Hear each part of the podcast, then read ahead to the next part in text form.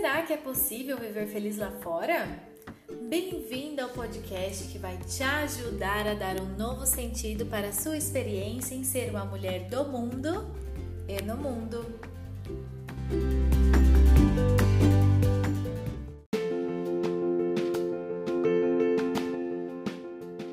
Olá, mulheres migrantes! No episódio de hoje, nós vamos falar sobre rede de apoio no exterior. Eu não sei se isso acontece com você, mas é, quando a gente muda de país, é muito comum nós sentirmos, sentirmos sozinhas, né? É, sem aquela rede de apoio, sem pessoas que próximas e em quem nós, nós podemos confiar, né? É, e aí a gente vê que todos ah, os nossos amigos, a nossa família ficaram lá no Brasil. Eu não sei se isso aconteceu com você, Dani aconteceu algumas vezes, né? Não tem como a gente viver essa experiência longe das nossas raízes.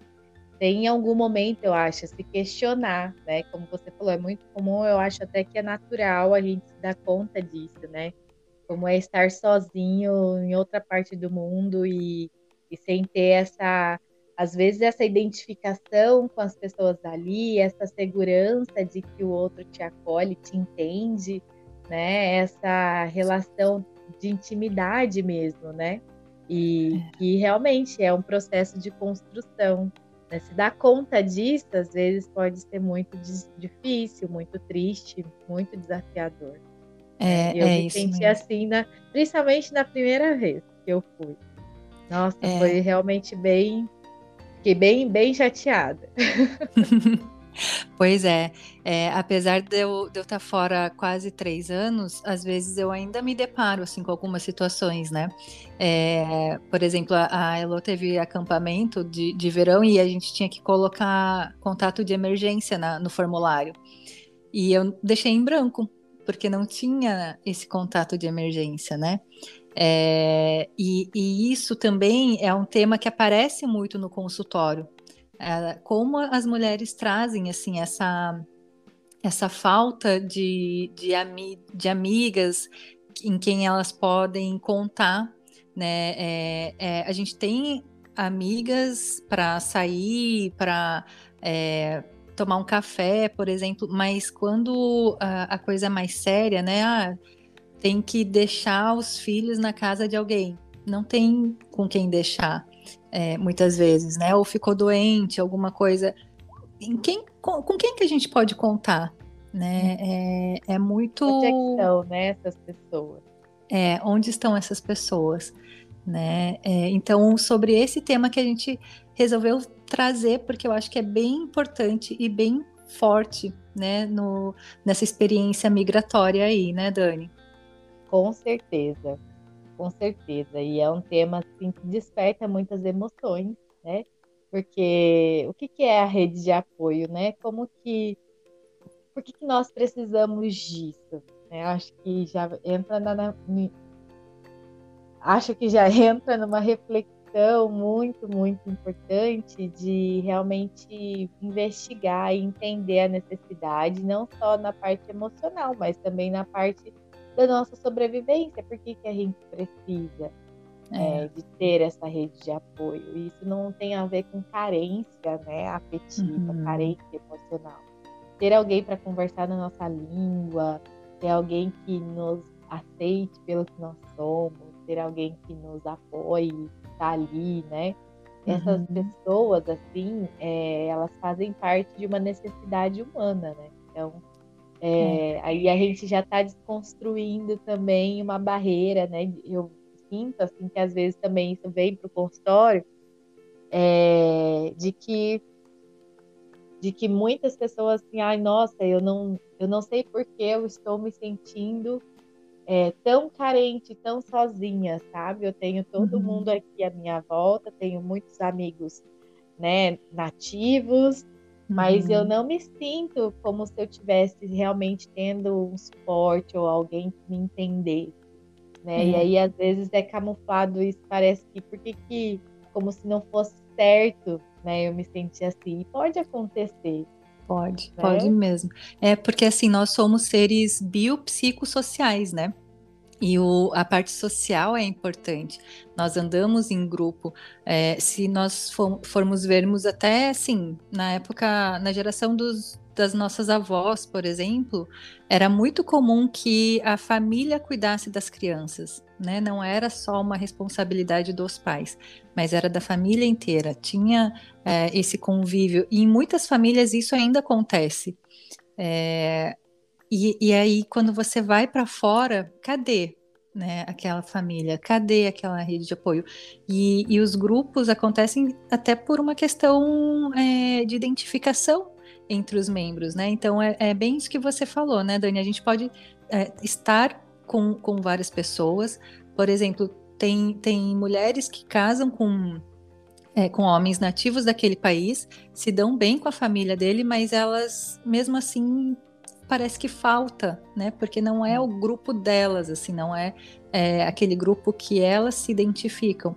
E daí é difícil, né? É, é, porque não é a rede de apoio dela, é a rede de apoio da família. E aí pode, ao longo do tempo, né? E com muita paciência, porque é uma construção, assim como todas as relações, se tornarem, uh, fazerem parte da rede de apoio delas também. Né? Mas leva um É um tempo. processo né? É um processo. Tá falando, é um processo. Não é de repente que o estranho, o diferente, né? O estranho aqui não no sentido pejorativo da palavra, mas de estranheza mesmo. Essa pessoa que é diferente, é, leva um tempo até que a gente consiga encontrar os pontos de realmente de encontro, de identificação, né? E ali construir um vínculo íntimo de se transformar num suporte emocional, num apoio, né? Numa relação bem bem uhum. é, íntima mesmo, bem próxima. Então é. é. um processo. E você trouxe um exemplo muito significativo, Laís. Eu acho que é muito legal pensar nisso, porque assim, é, de certa forma, parece que você ganha uma família, mas assim, você ganha uma família no casamento intercultural, você ganha uhum. uma família, mas não é ainda sua família, né? E aí como que é, parece que não é proporcional. Então, já ouvi relatos assim, ah, a, é, a, a, os amigos do, do, do, marido se tornam uhum. os amigos né, da, da imigrante, da estrangeira. Só que chega talvez um momento que também não vai ser o suficiente, porque não é a sua tribo, não são os seus amigos, né? É o do marido. Uhum. E é isso. isso. também pode acontecer com os casais nacionais brasileiros, no sentido, ah, às vezes ele fala melhor inglês. Aí uhum. ele se torna totalmente sua rede de apoio. É, pode ter muitas consequências emocionais também, é, como uma dependência emocional do parceiro, né? O uhum. fato de se sentir sozinha. Né? Então, é um, é um cuidado especial, eu acho, que a gente tem que ter com esse tema para não trazer essa anulação, essa, né, esse, esse esconder atrás né, uhum. do marido, é, assim, realmente não buscar o seu grupo, a sua tribo, não, não é se a, é, estimular, né, não ter a intenção de ir atrás de montar o seu grupo, porque tem tudo ali, mas tem tudo ali que não está completo, mas tipo, é só isso que eu tenho, sabe? E, e se anular e se tornar dependente daquilo que, que falta, né? Então, assim, acho que é uma linha muito tênue. Acho que realmente é um tema delicado e que, se a gente olhar com superficialidade, vai parecer que, ah, rede de apoio, amigos, né? Nada, uhum. uma coisa muito superficial. Mas, na verdade, a gente está falando de como as relações podem começar a ser relações tóxicas, dependentes, e uhum. pode gerar aí muitos conflitos dentro de um dos relacionamentos e com a própria pessoa, né? E aí pode sim ter ter essa questão de baixa autoestima, enfim, se a gente começar a falar, vão vir várias Sim. coisinhas relacionadas aí. É, é, porque não é fácil, né, começar a construir essa rede de apoio. Envolve muito mais, assim, de dessa questão é, da, de barreiras linguísticas, de estar num lugar que não é seu, que você não conhece, é, que você tem que aprender a andar na rua né, é, as, as, normas de, de convivência comportamental. É, então é muito mais do que chegar e perguntar se a pessoa quer ser sua amiga, por exemplo, né? É, mas aí a gente vai num, num, num grau assim bem profundo, né? É, e que tem outras questões assim bem é, bem relevantes assim, né, a, a, serem trabalhadas e que até pode ser um tema de um de um outro episódio aqui, né, Dani, para falar Com dessas certeza. dessas questões aí mais profundas. E aí, se a gente for pensar, né, na rede de apoio, como que era a nossa rede de apoio lá no Brasil? Né, é, de quem formava essa rede de apoio, além dos amigos, uh, da família e que papel eles tinham na nossa vida, né? Porque lá é, é muito comum assim a gente ter pessoas que, que ajudam na casa, é, que limpavam a nossa casa, uh, as nossas, uh, de repente quem tinha babá, por exemplo, também forma essa, essa rede de apoio. É, os serviços de saúde, né? Uh, o, os nossos médicos. Eu lembro que eu, aqui eu tenho uma dificuldade de encontrar, eu quero encontrar um médico igual eu tinha lá no Brasil, que eu podia ligar, que ficava quase uma hora né, na consulta, que já tinha uma intimidade. E aqui não, aqui é, é totalmente diferente. E querendo ou não, se a gente for pensar na nossa rede de apoio lá do Brasil, tem todas essas pessoas. Assim, a gente vai formando né, é, essa rede de apoio até com profissionais e tudo mais. E, e aqui fora não. E realmente é aí que vem as dificuldades, né? Esse sentimento de desamparo, de solidão. É, é, e aí isso vai trazendo uma, uma estar deprimida, né? Estar é, sem suporte, sem amor, sem afeto, né? Uhum. E vai uhum. prejudicando e trazendo essa necessidade extrema daí de buscar nas relações encontrar esse lugar. E isso que daí pode se transformar em, em sentimentos tóxicos, né? relacionamentos tóxicos. Então, olha isso. como é tão importante nós nos construímos na relação com os outros, né? Então, a rede de apoio é estar dentro dessa comunidade, é, de uhum. pertencimento, uhum. é estar dentro desse grupo. E, e não é só o, ter ali o pai ou a mãe, né? Mas é fazer parte desse todo, né? Uhum. Se, se, a gente for lembrar, né, de como a gente formou a nossa rede de apoio, porque a família, tudo bem, né? Tá lá, a gente nasceu nessa família e tudo. Mas e os nossos amigos, né? E as outras pessoas? Foi tudo uma construção. Né? É, e se for pensar, uh, fazendo até um paralelo à aprendizagem cultural, uh, a gente tem, quando a gente é criança, a gente, a gente aprende né, as regras culturais e tudo, e as pessoas também estão aprendendo aquelas mesmas regras culturais. Né? O modo de se comportar, o modo de, de pensar as emoções culturais que estão ali naquele grupo. E daí a gente vai passando, né, da, da infância para adolescência. Então a gente testa, a gente tem aquele momento de rebeldia juntos, a gente é, tem aquele grupinho de, de amigos lá na adolescência, né, que a gente faz. A gente testa mesmo, né, as regras da sociedade. E aí, quando chega na fase adulta, a gente já tá, já consegue assimilar mais essas regras e, e se comportar, agir conforme aquelas regras. Elas já são naturais. E quando a gente vai para outro país, não. Eles aprenderam com o grupo deles e a gente chega de fora com um olhar, com uma aprendizagem totalmente diferente. E aí a gente tem que fazer esse trabalho de adaptação para formar a nossa rede para que a gente se, entre... se integre também nessa sociedade, né? Uhum. E eu acho que quando você fala isso, traz já aquela sensação de, nossa, como vai ser difícil. Uhum. E também é, uma distância muito grande dessas pessoas que cresceram numa outra comunidade, num outro grupo, com outras regras, e a gente não tem nada em comum de modo é, prático, né, superficial. Uhum. É, então Sim. são dois sujeitos construídos culturalmente, né, uma mentalidade completamente diferente. Então esse estar sozinha também é, eu sinto que vem daí também, né? De você não ter um espaço de ser compreendido, não é às vezes nem de não ser aceito, mas de não ser compreendido, né? Como ou de compreender esse outro que é tão diferente. É, às é. vezes é uma pessoa e isso isso que você está trazendo, eu acho muito interessante pensar, porque é, eu já ouvi relatos assim dentro do consultório relacionado a isso, quando a gente, por exemplo, o que é ser amigo? Nas, uhum. Na questão das amizades, o que é ser amigo? Será que o jeito de ser amigo, o jeito cultural brasileiro de ser amigo é o mesmo jeito cultural de um alemão, né, de um francês, de um uhum. japonês, né? Uhum. O que é ser amigo em outras culturas?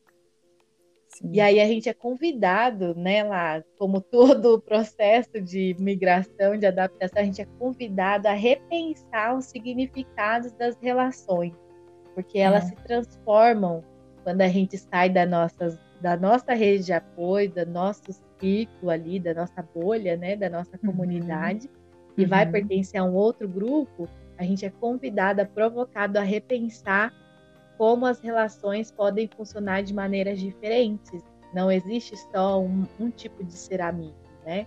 É. Um tipo de, de família, né? Um tipo de relação familiar, um tipo de cuidado, até a intimidade ela pode ser transmitida de maneiras diferentes.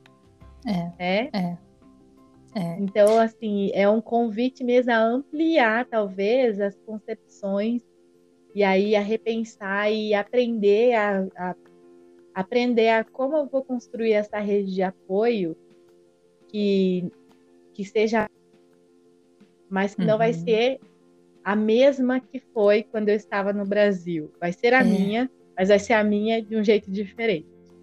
Pois é, né? E quanto a gente é, tem uma expectativa, né, que seja a mesma rede de apoio, que a gente te, tenha o mesmo vínculo, o mesmo tipo de amizade, e não é. É diferente. Cada relação é uma relação, né? É, a relação, por exemplo, que eu tenho, eu e o, e o Rafa é uma eu, o Rafa, que é o meu marido, né? E as meninas é outra.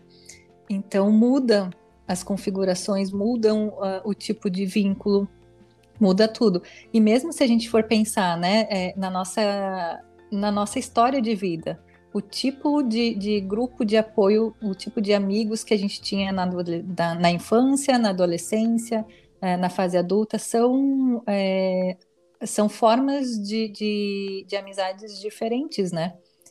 Uhum. Então, tudo isso é repensado. São necessidades, né? Diferentes. Exato, exato. É, e muitas vezes a gente só quer pegar e continuar uma história, sendo que a gente tem que construir uma nova história quando a gente está em outro país. Exatamente. Acho que você falou tudo numa frase.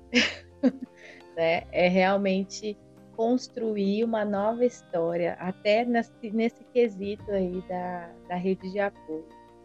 Uhum. E, e aí talvez seja importante a gente aceitar, então, que esse luto que a gente vai viver e que essa solidão, ela é transitória, mas ela faz parte, né? Esse é. sentimento de não pertencer, de se dar conta de que não tem o mesmo grupo, que não vai ter o mesmo grupo, né? Uhum. Esse sentimento de estar só, é, e que isso tudo não significa que você não é amado, que você não é valorizado, que você está desamparado, né? Então, assim, talvez seja um, um convite a pensar nessa né, escolha e, e, e, realmente, assim, é, é, estou, estou disposto a passar por isso. Quando a gente fala da migração voluntária, né, que uhum. a gente tá falando uhum. escolha de querer morar fora, né? É pensar, estou disposto, eu quero viver essa experiência, porque uhum. viver essa experiência implica em viver o processo de aceitar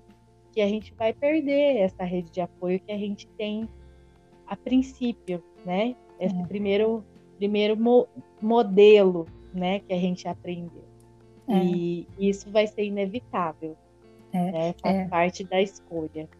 É, até falando sobre esse luto, né, das amizades que ficaram lá, porque o luto migratório, uh, ele é um luto sofrido por algo que continua lá, né, só que a gente não tá lá para viver junto com as pessoas. E, e, da nossa rede de apoio que ficou lá no Brasil também acontece isso.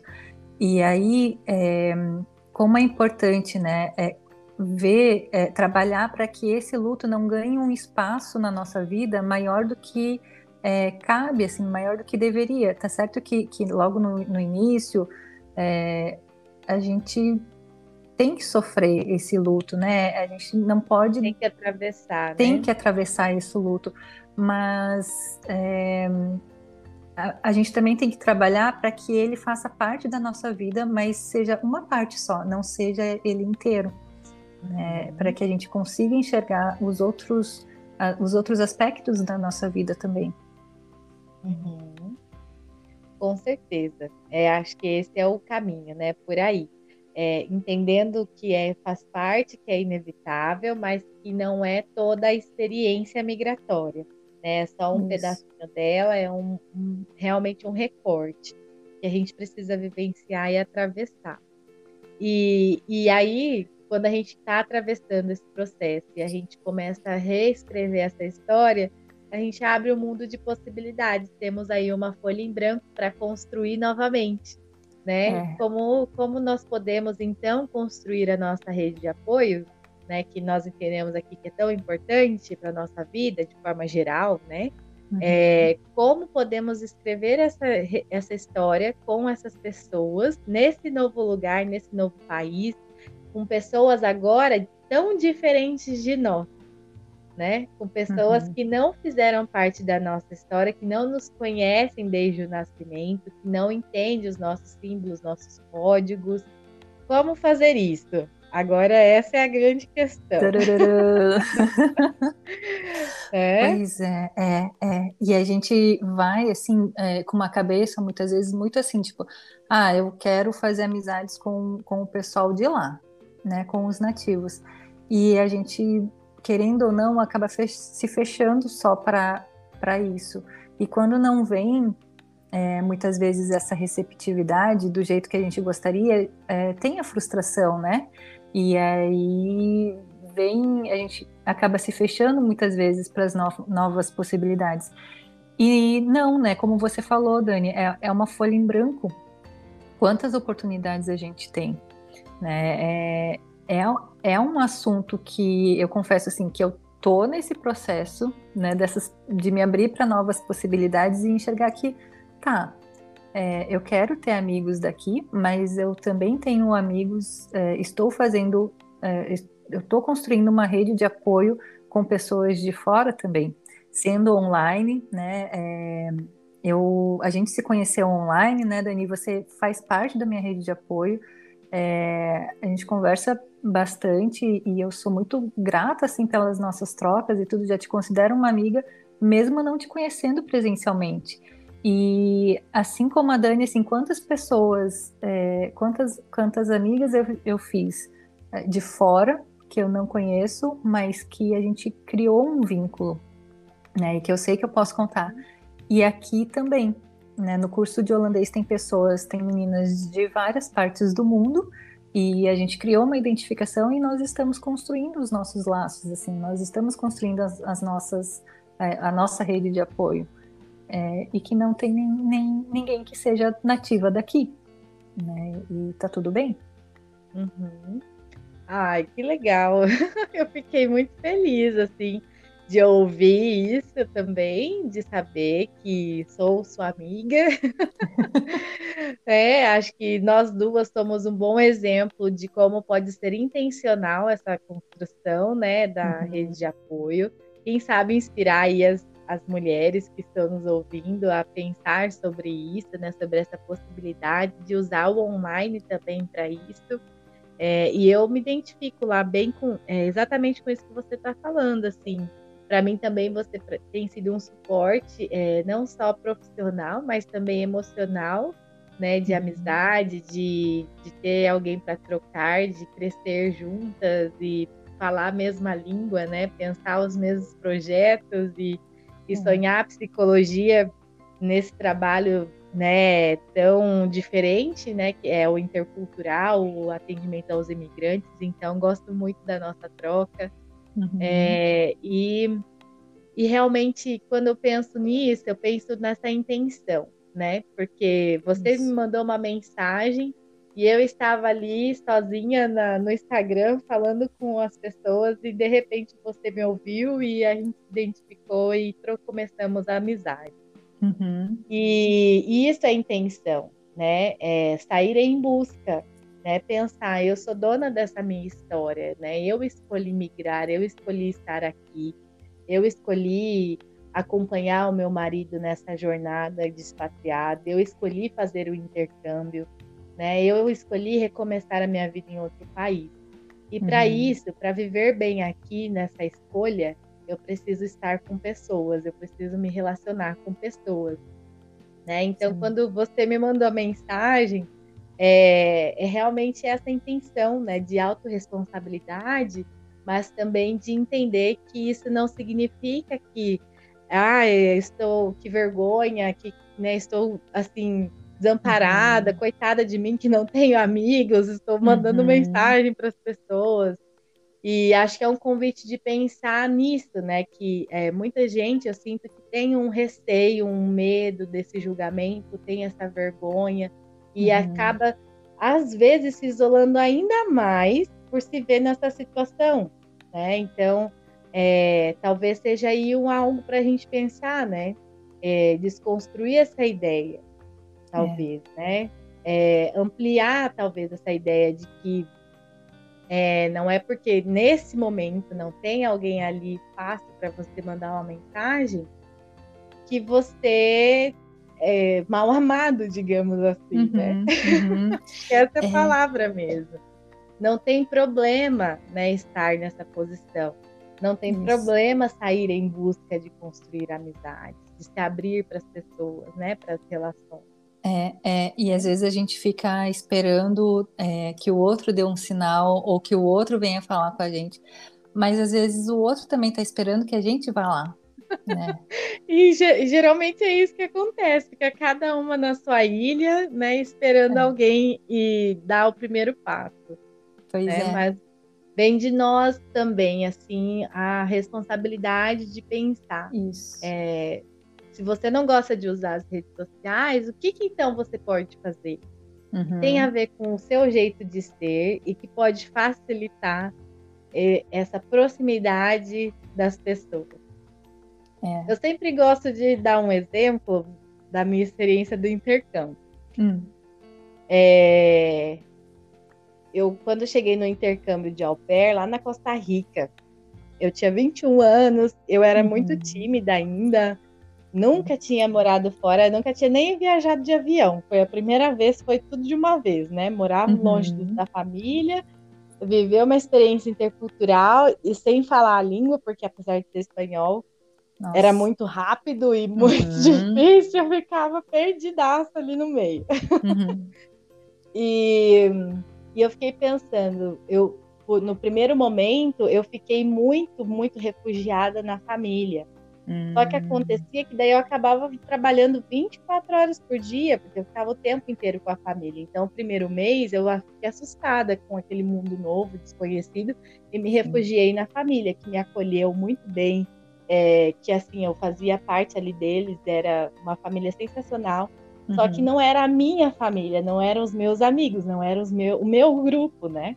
Uhum. E então chegou um momento que eu comecei a me sentir muito mal por estar ali e me sentir muito sozinha e ficar insatisfeita e aí muito cansada porque eu me sentia que eu estava trabalhando o tempo inteiro e isso foi me deixando muito triste, muito frustrada, muito né, decepcionada e com medo de sair de casa. Uhum. E foi um mês que eu fiquei assim, chorando o tempo inteiro e naquela posição de, ai, ah, agora o que eu vou fazer? Não quero voltar não quero desistir, mas também tá muito difícil ficar aqui, não tenho ninguém, não tenho nada, e uhum. fiquei ali. E até que eu entendi que eu precisava fazer alguma coisa, não dava para continuar daquele jeito. E aí eu tive uma grande ideia de eu fazia aula de espanhol uma vez na semana e era muito legal, mas era uma vez na semana e era uhum. turma, né? Não, não era amiga do pessoal. E aí eu tive uma grande ideia de, para me ajudar a conhecer pessoas, eu precisava falar com as pessoas. Mas como eu era uhum. tímida, tinha vergonha de falar com as pessoas, é, eu precisava de um pretexto. E aí eu uhum. inventei de vender brigadeiro, ter um ah, pretexto de chegar nas pessoas, sabe? E gerar um interesse da parte delas de me conhecer. Olha a criatividade. Hum, e eu vou te dizer que funcionou muito bem. Assim, a cidade era uma cidade turística, tinha muita, muito hostel, muita gente jovem. Então, quando eu hum. comecei a chegar dizendo que ó, vendendo os dulces brasileiros, o pessoal já se abria no sorriso, já simpatizava, e aí eu é, já, já conhecia aquela pessoa e tinha algo em comum, a gente já trocava e tal, e trocava contato, e aí eu fui conhecendo pessoas. Eu uhum. não usei rede social, eu não usei né, grupos de Facebook, WhatsApp, eu conheci muita gente ali na cidade, era uma cidade pequenininha de uns 5 mil habitantes, mas ali naquela região do centro, pessoal jovem, eu conheci muita gente por causa dos meus docinhos brasileiros. Que então, legal e treinei meu espanhol, né? Daí Sim. me provocava a falar com as pessoas na rua. Então, para mim foi uma, uma saída criativa de criar minha rede de apoio e fazer amizade naquela situação. E que interessante, né, Dani? Porque assim, é, quantas opções a gente tem e a gente não coloca em prática por medo, por receio. Ah, será que é, a outra pessoa vai virar a cara para mim? Será que eles vão aceitar bem? E aí, né, se não aceitarem, tem outras tantas que vão aceitar, que vão te receber bem, que vão te receber com um sorriso. E se você não tentar, você nunca vai saber, né? Você já já tá é, se dizendo não ali logo na largada, né? E como é importante Exatamente. ter essa ousadia, assim, fazer apesar de, né? Ter Exatamente o pretexto era o brigadeiro era o pretexto, né? Não era a venda em si. Que bom eu uhum. tivesse algum lucro, estava realmente no lucro. Mas a ideia em si era ter um pretexto mesmo, algo que me aproximasse das pessoas, né? E eu vi, eu uhum. tenho algo interessante para chamar a atenção das pessoas e eu vou usar isso a meu favor, né? E foi isso que me ajudou ali naquele momento. É, e aí eu lembro de muitas dicas, assim, que se a gente for parar para pensar, isso foi na Costa Rica, então, o povo caribenho, aquela, uhum. aquelas pessoas que têm já um, uma questão social mais flexível. Mas uhum. aí, se a gente uhum. pensar, ah, mas na Europa isso não funciona, né? Não vai vender brigadeiro ali no centrinho da cidade, os europeus não vão te, te aceitar tão bem assim. Então, vamos pensar nessa situação. Como é que essas comunidades, né? Como é que ela ela se organiza, o que, que tem ali, né, lá para a é. gente é. aproveitar de recursos uhum. e que uhum. vai facilitar essa proximidade com as pessoas e, e né, e esse encontro cultural mesmo. Né? É. E aí a gente pode pensar saídas a partir daí. A é. questão é. é entender que é uma necessidade e a gente precisa, às vezes, né, na maior parte das vezes, é, ter essa intenção, essa responsabilidade consigo mesma de se movimentar. É, é, é, e de se desafiar, né? Porque a tendência é querer fugir.